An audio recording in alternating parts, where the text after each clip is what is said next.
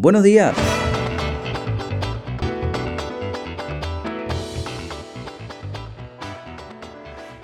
Sean todos bienvenidos a un nuevo encuentro en el podcast La Reforma.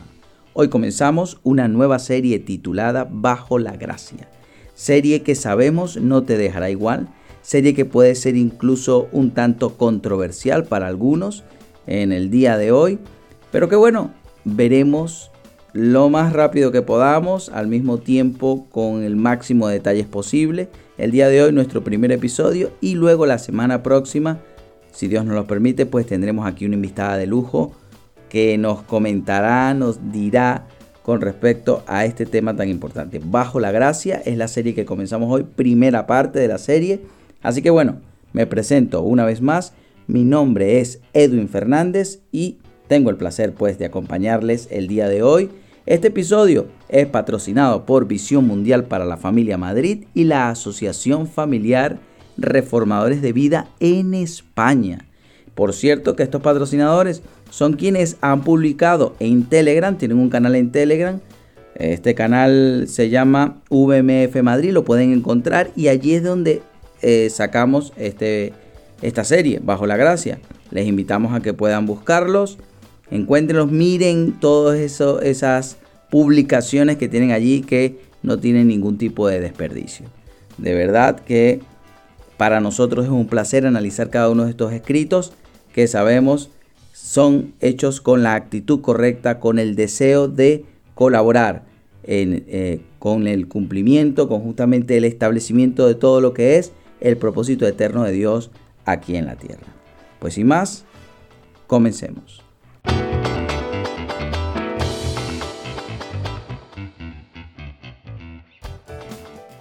Para iniciar, lo que sería este episodio, pues nos basamos en la carta a los Romanos capítulo 6 versículo 14. Les leo en la Reina Valera contemporánea que dice así, el pecado ya no tendrá poder sobre ustedes, pues ya no están bajo la ley, sino bajo la gracia. Es importante tener esto en mente. Ya no estamos bajo la ley, les escribió Pablo a los romanos sino bajo la gracia. Según la economía divina, según lo que Dios ha determinado en los tiempos, en cómo dispensar a través de los tiempos todo, todo su plan, cómo, cómo justamente eh, ejecutar efectivamente su plan en, en la humanidad. Según esta economía divina, nuestro Padre, pues asimismo, dispensó por escrito, en primer lugar, su ley a la raza humana en los días de Moisés. Allí lo vemos, lo que conocemos, lo que muchos pensarán, se irán al monte Sinaí, en el desierto, y viene Moisés con los diez mandamientos. Los diez mandamientos fueron una parte de lo que, de lo que se considera la ley. Sin embargo, esta, esta ley que, que vino allí en el desierto comprendía en total 613 preceptos, incluyendo por supuesto el llamado decálogo o los diez mandamientos. Estos 613 preceptos, por si no lo sabías, debían ser cumplidos en su totalidad para alcanzar el favor de Dios. ¿Por qué? La misma, la misma palabra nos lo explica. Por ejemplo, en Santiago capítulo 2, versículo 10, en la misma Reina Valera contemporánea encontramos que como el apóstol escribe, porque cualquiera que cumpla toda la ley, pero que falle en un solo mandato, ya es culpable de haber fallado en todos. Es decir, tú cumplías con 612 preceptos, por ejemplo, pero fallabas en uno y eso te hacía culpable de haber fallado en todos. Era lo que estaba en la ley. Así fue concebida en un principio. Entonces vimos en temas anteriores, como por ejemplo, cuando hablamos de una nueva vida, hace semanas atrás, el mes pasado, vimos que todos, absolutamente todos, incluyéndote a ti y a mí, todos estábamos muertos en nuestras transgresiones y pecados. Eso lo leímos en Efesios 2.1, si lo recuerdas. Si no, vete a nuestras primeras eh, eh, transmisiones y justamente encuentra allí eh, cómo hablamos de una vida nueva en la parte 1, parte 2. Dicha muerte, ¿qué significaba? Significaba estar privados de la gloria de Dios. Según Romanos 3:23 en la nueva versión internacional lo dice exactamente así, que como todos pecaron estaban privados de la gloria de Dios, no podían acceder a la gloria de Dios. Es decir, ni tú ni yo podíamos, aunque quisiéramos, entre comillas, ah, no, que yo quiero, pero vamos, un muerto no quiere. Pero aunque quisiéramos, en el supuesto negado de que quisiéramos acceder a la gloria de Dios, de todas maneras, estábamos privados, por haber pecado, estábamos privados de la gloria de Dios. Es decir, que no podíamos, repito, aunque quisiéramos, acercarnos a nuestro Creador. No podíamos. ¿Por cuánto? ¿Por cuánto? Porque ¿quién es Dios? ¿Qué es Dios si pudiésemos definir a Dios? Eh, una vez escuché a un gran amigo, un pastor amigo, decía, Dios es un Espíritu Santo. Justamente, ese es Dios. Es un Espíritu Santo. Y la palabra santo significa apartado de todo aquello que es pecado. Es decir, aquello que es contrario a la perfecta voluntad de Dios. Entonces, por esa razón, como Dios es un Dios santo, un Espíritu Santo, Él no puede tolerar el pecado porque estaría contrariando su propia esencia. Y es esa la razón por la cual al todos haber pecado, estábamos efectivamente privados. O sea, es una cuestión lógica, sencilla, básica. No es una cuestión, ay, qué profundidad, Edwin. No, no, no, no, es sencillito. Por esa razón estábamos todos privados de la gloria de Dios. Ahora bien, fíjate tú, si estábamos muertos y nos era imposible cumplir a cabalidad, efectivamente porque estábamos muertos, con la ley de Dios, debido además a nuestra naturaleza pecaminosa, naturaleza heredada del primer Adán que pecó. Entonces teníamos ese ADN que al nacer ya traíamos. Eh, hay corrientes teológicas que lo llaman el, pecado original, por ejemplo, le ponen ese nombre.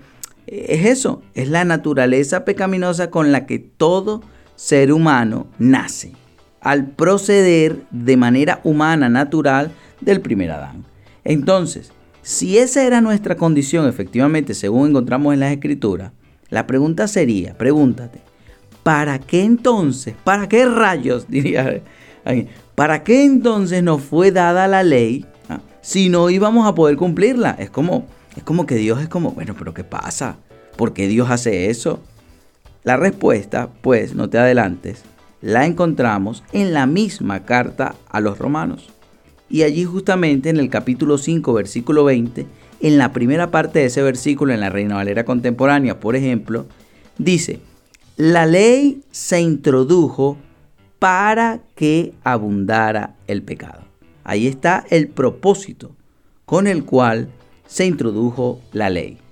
Repito, la ley se introdujo para que abundara el pecado. Parece loco, ¿no? O sea, Dios introdujo la ley para que abundara el pecado? Pues sí. ¿Qué significa esto? ¿Por qué o para qué Dios querría que abundara el pecado en el mundo? ¿Y cómo se llevaría esto a cabo? Son preguntas. O sea, la clave está, y lo que sucede con el sistema religioso es que no nos enseña a pensar.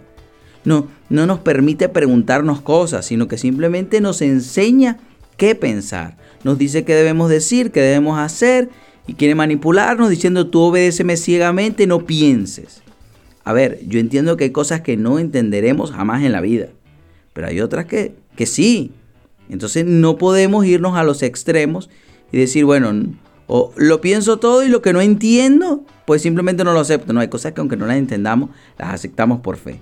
Pero hay otras que sí las podemos comprender y que Dios nos ha dado la capacidad de comprenderlas por lo menos hasta cierto punto, no desde obviamente desde la perspectiva, no como Dios las comprende exactamente, pero sí desde nuestra mente finita, Dios puede renovar nuestra, nuestro entendimiento y permitirnos comprender ciertas cosas.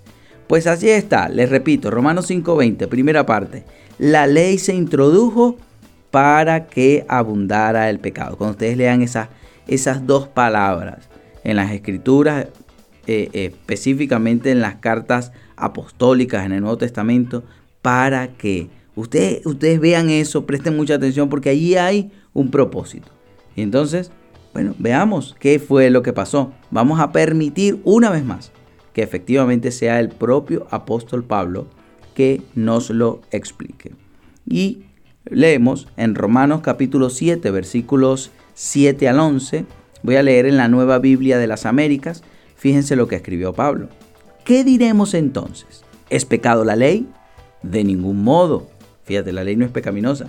Al contrario, Pablo escribe, yo no hubiera llegado a conocer el pecado si no hubiera sido por medio de la ley. Porque yo no hubiera sabido lo que es la codicia si la ley no hubiera dicho, no codiciarás. Pero el pecado, fíjate tú, no la ley, el pecado. ¿Qué es el pecado? La naturaleza pecaminosa que antes de nacer de nuevo estaba en nosotros gobernándonos.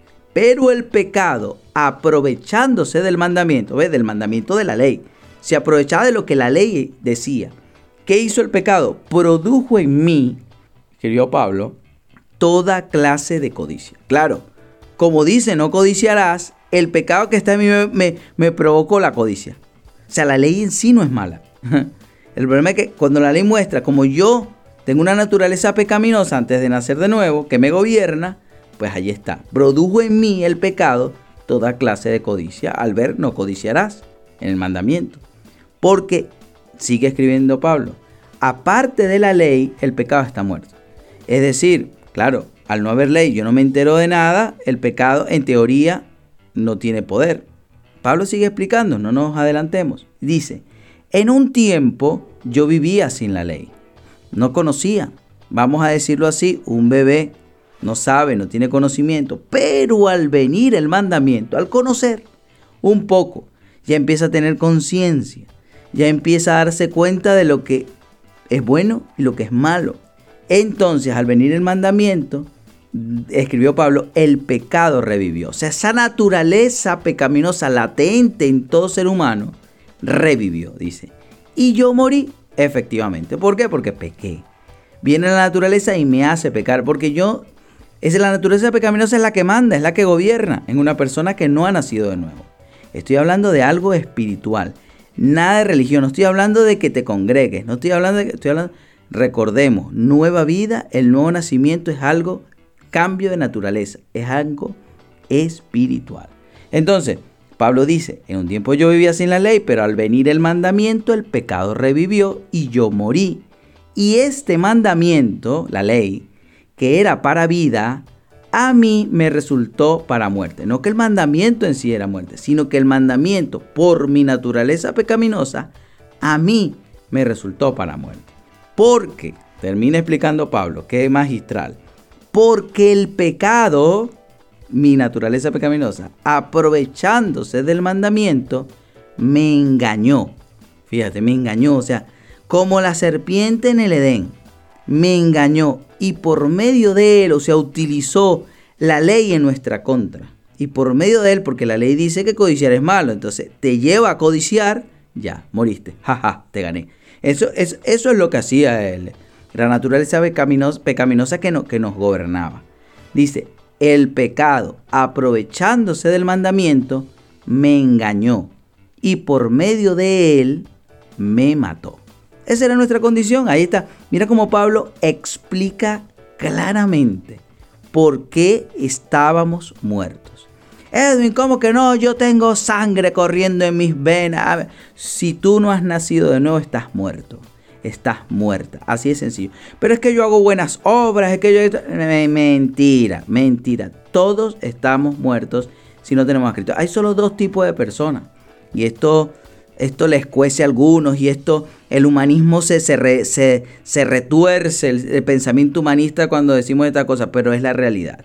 Gústele a quien le guste. Hay dos tipos de personas, los muertos y los vivos. Los vivos tienen a Cristo, los muertos los que no han nacido de nuevo. Punto. Punto y pelota, decían, dicen aquí en España. Así de sencillo, así de clarito, sin más. Sigo leyendo, fíjense esto que dice aquí. Poderoso. Dice, el pecado al que se refirió el apóstol, importante, eh, el pecado al que se está refiriendo Pablo allí, ¿cuál es? No es a un acto en sí, no es a algo que hacemos, a un pecado, ese sería un pecado. Pero Pablo no dice un pecado, Pablo habla de el pecado. Es, es la naturaleza pecaminosa, justamente recuérdalo, naturaleza pecaminosa que nos gobernaba cuando estábamos muertos sin Cristo. Y es por eso que en ese mencionado pasaje, Pablo escribió así, el pecado, aprovechándose del mandamiento como si fuese una persona. Fíjate, tiene características de una persona, de un individuo, aprovechándose del mandamiento, de la ley. Decía ahí el versículo 11, el, pecado a Pablo lo engañó. O sea, cuando alguien engaña a otro es porque tiene conciencia, es porque es, es, eh, es una personalidad. Ahora, el pecado entonces, ¿qué pasa? Utilizaba la ley, que no es mala, la ley de Dios en nuestra contra, debido simple y llanamente a nuestra pecaminosidad adámica, a esa naturaleza adámica descendiente de Adán, del primer Adán. Pero ¿qué pasó entonces cuando la ley hizo que abundara el pecado? Porque para eso decía Pablo en Romanos 5:20, dijo, ah, para el pecado, eh, la ley se introdujo para que abundara el pecado. ¿Qué pasó entonces cuando abundó el pecado? Ya lo sabemos, ya sabemos que abundó. Bien, pues eh, la otra parte del versículo, del mismo Romanos 5:20, dice, que cuando el pecado abundó, sobreabundó la gracia. Ahí está, ahí está el plan divino y perfecto de Dios. Sí, iba a abundar el pecado, era necesario que abundara el pecado. ¿Para qué? Para que sobreabundara la gracia. Buenas noticias, Evangelio. ¿Cómo vino la gracia? Escúchalo, ya lo hemos dicho en otras ocasiones. La gracia vino envasada en un cuerpo humano, nacido de una joven virgen. ¿Sabes de quién te hablo, verdad? Jesús, nuestro Salvador, Jesucristo, allí. Esa es la gracia personificada. Jesús lleno de gracia y verdad. Entonces, el apóstol Juan lo, dijo justamente así. En Juan 1.17, Reina Valera contemporánea. La ley fue dada por medio de Moisés. Ahí está. Pero la gracia y la verdad vinieron por medio de Jesucristo. Cuando vino Jesucristo, ¿qué trajo Él? Trajo gracia y verdad. Así que por eso es que cuando leímos al principio en Romanos 6:14, Pablo lo decía con, tan, con tanta seguridad. Ya no estamos bajo la ley, la que trajo Moisés, sino bajo la gracia, la que trajo Cristo. Esto a algunos religiosos les pega, les duele mucho. Ay, ¿cómo Edwin? Entonces quieres decir que no tenemos, olvidemos los diez mandamientos, olvidemos lo que está en el Antiguo Testamento. No estamos diciendo eso. No saquen las palabras fuera del contexto. Sigamos viendo lo que está aquí. Fíjese, por ejemplo, podríamos decir, mis amigos, podríamos decir que el propósito de la ley entonces era que nuestro Señor Jesucristo, la gracia, se revelara a nosotros? Pues sí, pues sí. De hecho, Romanos 10.4 en la nueva versión internacional dice, de hecho, Cristo es el fin de la ley. No que, que la ley terminara allí, sino el propósito, la finalidad con la por la cual la ley vino era que luego viniera Cristo. Por eso Cristo es el fin de la ley. Ahora, la ley, como la conocíamos con Moisés, también terminó con Cristo. Y Cristo vino y la cumplió completita, sus 613 preceptos, y fue perfecto, para justamente que nosotros ahora no tenemos que seguir una ley judía, dogmática, ritualista, ceremonial, que seguían ellos. Porque si no, porque no seguimos sacrificando corderos? Los que, los que pelean de que todavía hay que seguir cumpliendo cosas del Antiguo Testamento. Sigamos sacrificando. No, que Cristo. Entonces ahí está. Si ya Cristo se sacrificó una vez y para siempre, pues Él abolió todas esas cosas. Pero veamos, vamos a seguir viéndolo. De verdad, ya nos queda pocos minutos y entonces vamos a cerrarlo. La ley, escúchalo bien, solo por esta parte porque ya la semana que viene tendremos a nuestra invitada. La ley dada por Moisés es llamada también, por si no lo sabías, antiguo pacto. Entonces por eso hemos escuchado, es que nosotros predicamos, estamos en el nuevo pacto. Pues sí, la ley de Moisés es conocida en las escrituras también como el antiguo pacto. De hecho, en Hebreos 8, versículos 6 en adelante, por ejemplo, leo en, en lo que sería la palabra de Dios para todos, la PDT, fíjate lo que dice. Por ejemplo, dice, a Jesús se le ha dado un servicio, un ministerio más importante. Asimismo, también el nuevo pacto que Él trajo, ¿quién trajo el nuevo pacto? Cristo, la gracia. El nuevo pacto que Él trajo es más grande que el anterior, porque se basa en mejores promesas. Si el primer pacto fuera sin falta, entonces no se habría necesitado un segundo pacto, ¿verdad?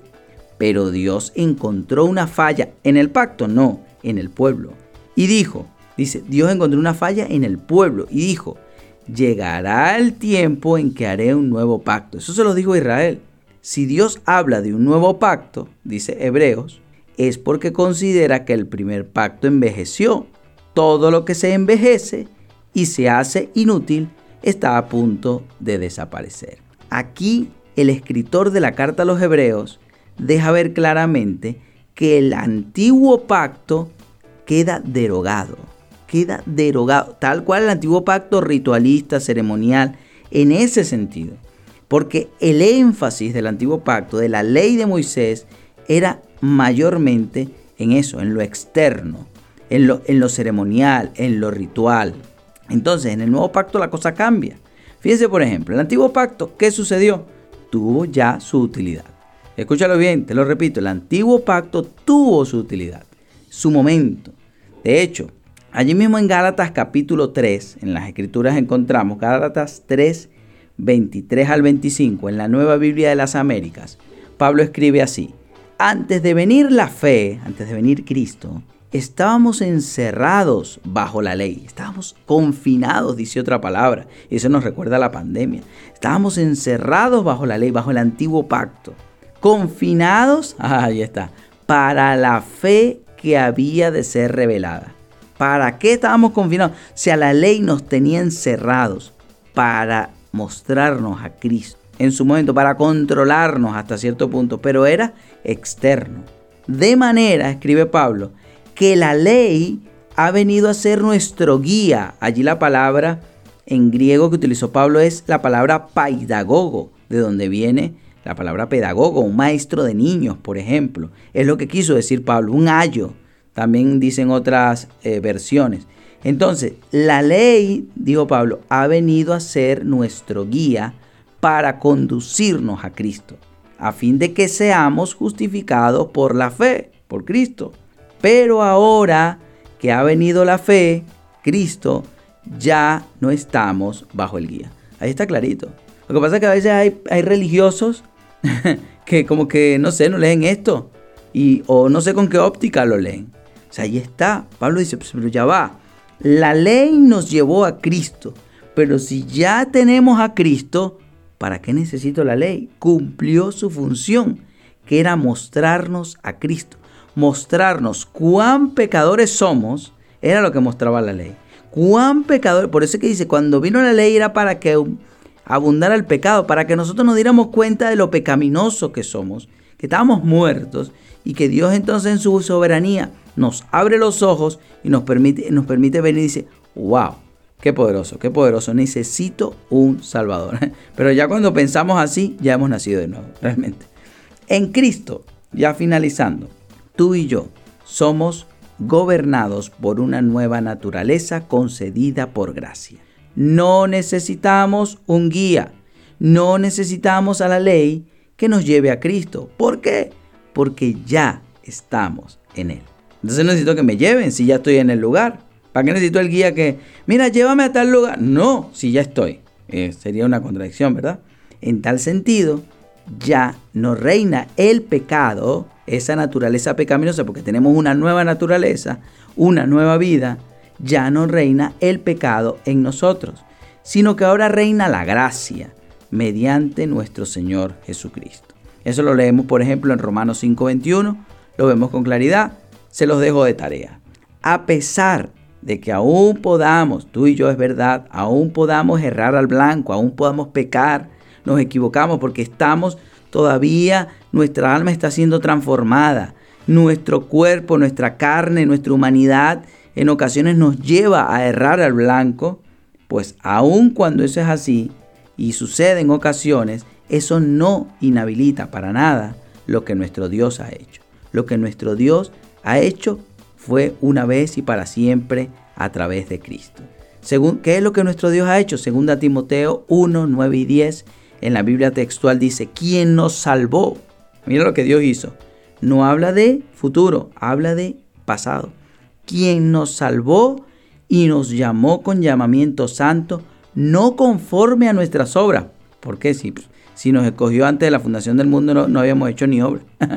no conforme a nuestras obras, sino según su propósito y la gracia que nos fue dada en Jesucristo antes de los tiempos eternos y que ahora ha sido manifestada mediante la aparición de nuestro Salvador Jesucristo, el cual abolió la muerte, se acabó, nos dio vida y sacó a luz la vida y la inmortalidad para siempre. Inmortalidad habla de para siempre, eternidad, por medio del Evangelio.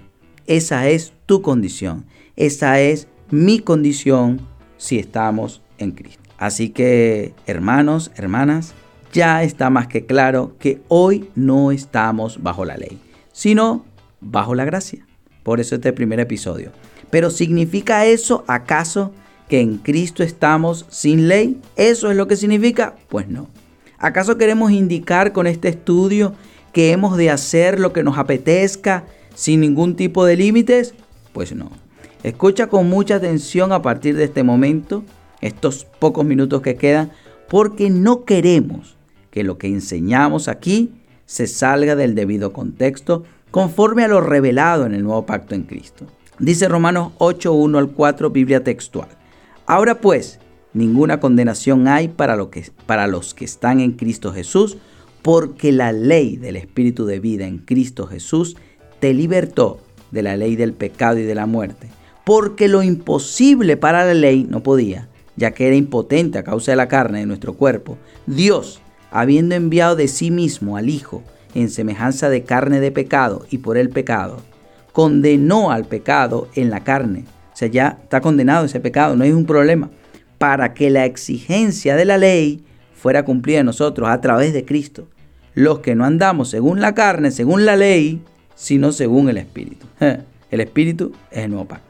El pacto que ahora nos rige es eminentemente espiritual, al contrario del antiguo, que hacía principal énfasis, ya se los dije, en las obras humanas tal cual como las religiones que vemos en el mundo de hoy. Pórtate bien, hazlo bien, mira el karma, bla, bla, bla, bla. Y en este contexto espiritual encontramos que en el nuevo pacto somos gobernados por una ley superior a la ley del pecado y de la muerte, las cuales se manifestaban, esas leyes se manifestaban aprovechándose de la ley de Moisés, por cuanto esta, la propia ley, no tenía el poder de darnos vida, no podía, solo nos decía lo que, es, lo que estaba mal, pero como tal la ley no daba vida, la vida solo la da Cristo. Entonces, vivir bajo la gracia, mis hermanos, implica estar sujetos a la ley del espíritu de vida, esa sí es nuestra ley. Y esa ley pues nos lleva obviamente a hacer lo correcto porque el espíritu nos guía. Por lo que es evidente, y quiero que esto quede claro antes de terminar, que nosotros no hacemos lo que nos viene en gana, sino lo que nuestro Señor nos dirige por su Espíritu. Y eso lo encontramos en 1 Corintios 10:23. Todo me es lícito, pero no todo me conviene. Todo me es lícito, pero no todo edifica. Entonces nosotros podemos hacer lo que nos dé la gana. Puedo hacerlo, pero no lo hacemos porque hay una ley que nos rige, la ley del Espíritu de vida, que no nos permite entonces errar al blanco cuando muchas veces nosotros nuestra carne, nuestra humanidad, nuestra alma que está siendo transformada cuando quiere. En nuestra próxima entrega, la semana que viene, ahondaremos más en este tópico tan importante para nosotros como iglesia entendida en el nuevo pacto, en la gracia en la que vivimos, bajo la gracia.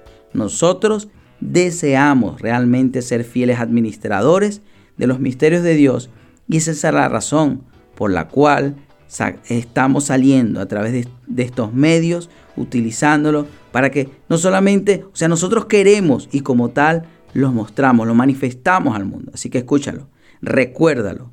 Somos bendecidos siempre y en todo. La próxima semana seguiremos con esta segunda parte del tema de esta serie Bajo la Gracia.